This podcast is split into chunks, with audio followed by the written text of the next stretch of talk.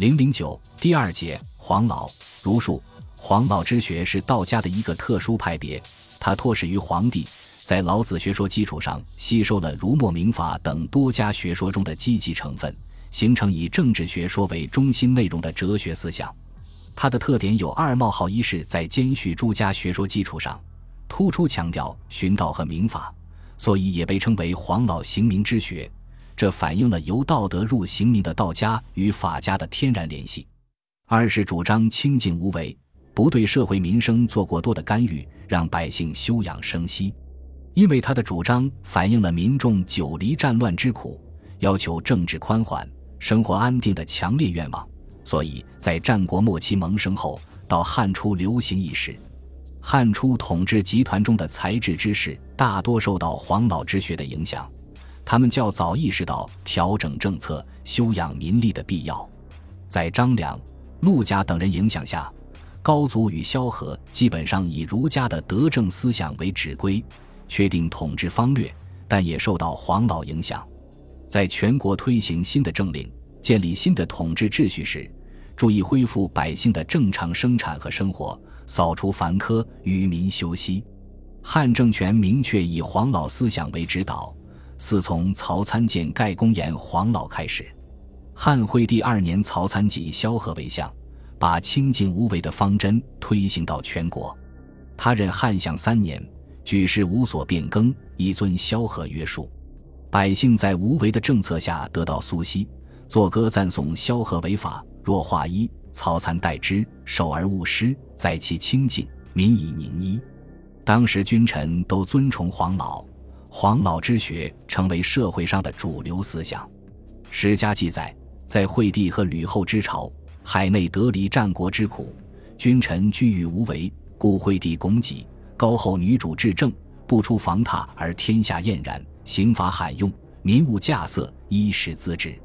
黄老之术收到初步效果，汉文帝以尊崇黄老之学，本修黄老言不甚好儒术，其志上清净无为。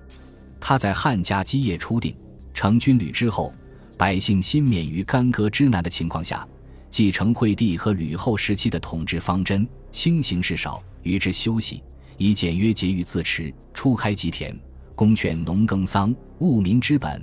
使汉代社会走上繁荣之路。景帝和母亲窦太后都是黄老之术的福音者。窦太后对景帝和武帝初期的朝政施加过一定影响。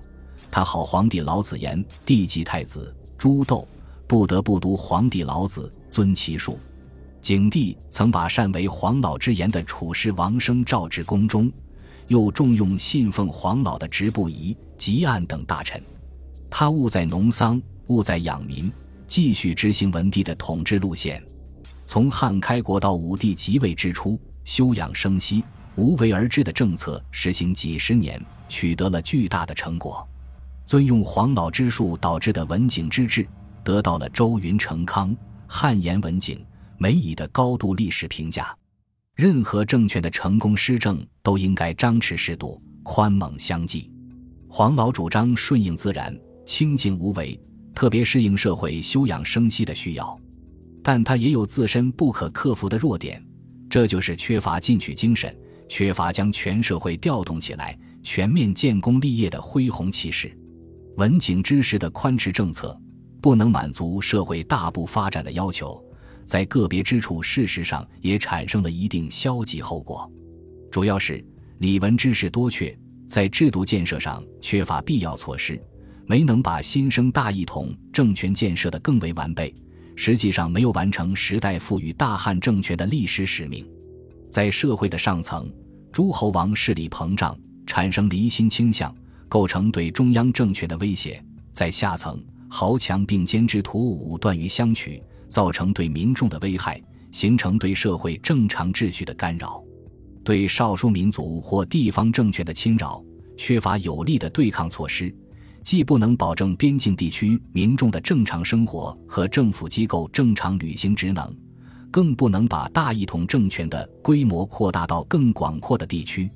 儒学以积极进取、奋发有为为特色，在治国方面强调以教化为主、德行并用；在礼民方面，注意把人的自然性情与社会规范融合起来。其思想主张与中央集权的家国同构的中国社会要求十分吻合。因此，当黄老之学难以满足社会要求时，以儒家作为封建社会的主导思想，变成了历史与社会的选择。由于自身不可替代的长处，在黄老之学兴盛之际，儒家思想也呈现出繁荣兴旺的发展势头。景帝之时，儒生已形成很强的势力，有很大的社会影响。儒术取代黄老，经历了激烈的斗争。儒学博士袁固生与黄老派的黄生。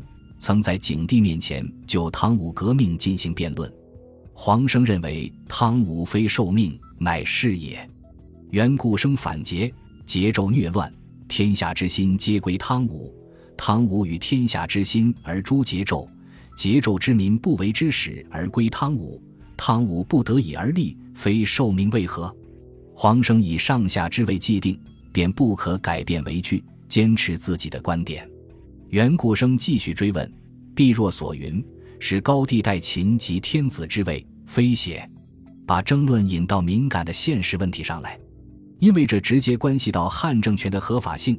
景帝只好出面加以制止，说：“食肉不食马肝，不为不知味。言学者无言汤武受命，不为愚。”辩论虽不了了之，儒生却在与黄老的抗衡中显示了自己的力量。也许是这次争论引起了窦太后的反感，窦太后特意召见袁固生，问他对老子有何看法。袁固生直言无忌地回答：“此事家人言耳。”惹得太后大怒，命他入圈与野猪较量，想置他于死地。景帝知袁固生直言无罪，给了他一把利刃，他才保住了性命。此时，由于窦太后支持，黄老的势力还强于儒家。汉武帝是个有雄才大略的君主，喜欢积极向上的儒家学说。即位之初，就批准了魏婉所举贤良或治身、商、韩非、苏秦、张仪之言，乱国政，请皆罢的奏章，改变了不认儒者的政策，任命好儒术的窦婴为丞相，田汾为太尉，赵绾为御史大夫，王臧为郎中令，主持政府重要部门。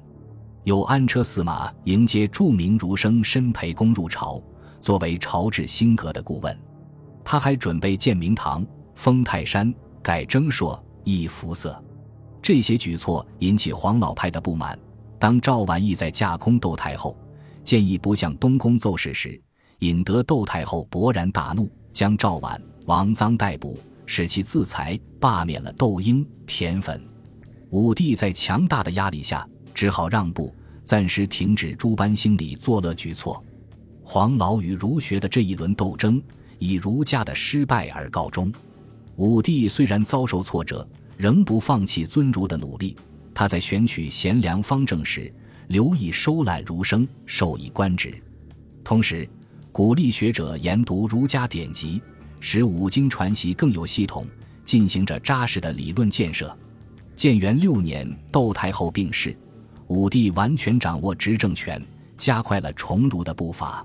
他重新启用田汾为相，处黄老，行明百家之言，言文学儒者数百人，将布衣大儒公孙弘卓为三公，封平津侯，使得天下学士弥然相风。儒生堂堂正正地走到前台，习儒成为最令人向往的职业。为了廓清思想疑虑，确立适应大一统政治的权威思想。武帝多次下诏策问，要求贤良方正们就治国指导思想问题进行理论论证。大儒董仲舒在对策中论述德教是治治的关键，并建议用儒家学说统一全国思想。汉武帝采纳他的建议，罢黜百家，独尊儒术，以儒学正式取代黄老，定为官方政治学说，实现了政治指导思想的转变。奠定了中国两千余年封建社会的基本思想基础。本集播放完毕，感谢您的收听，喜欢请订阅加关注，主页有更多精彩内容。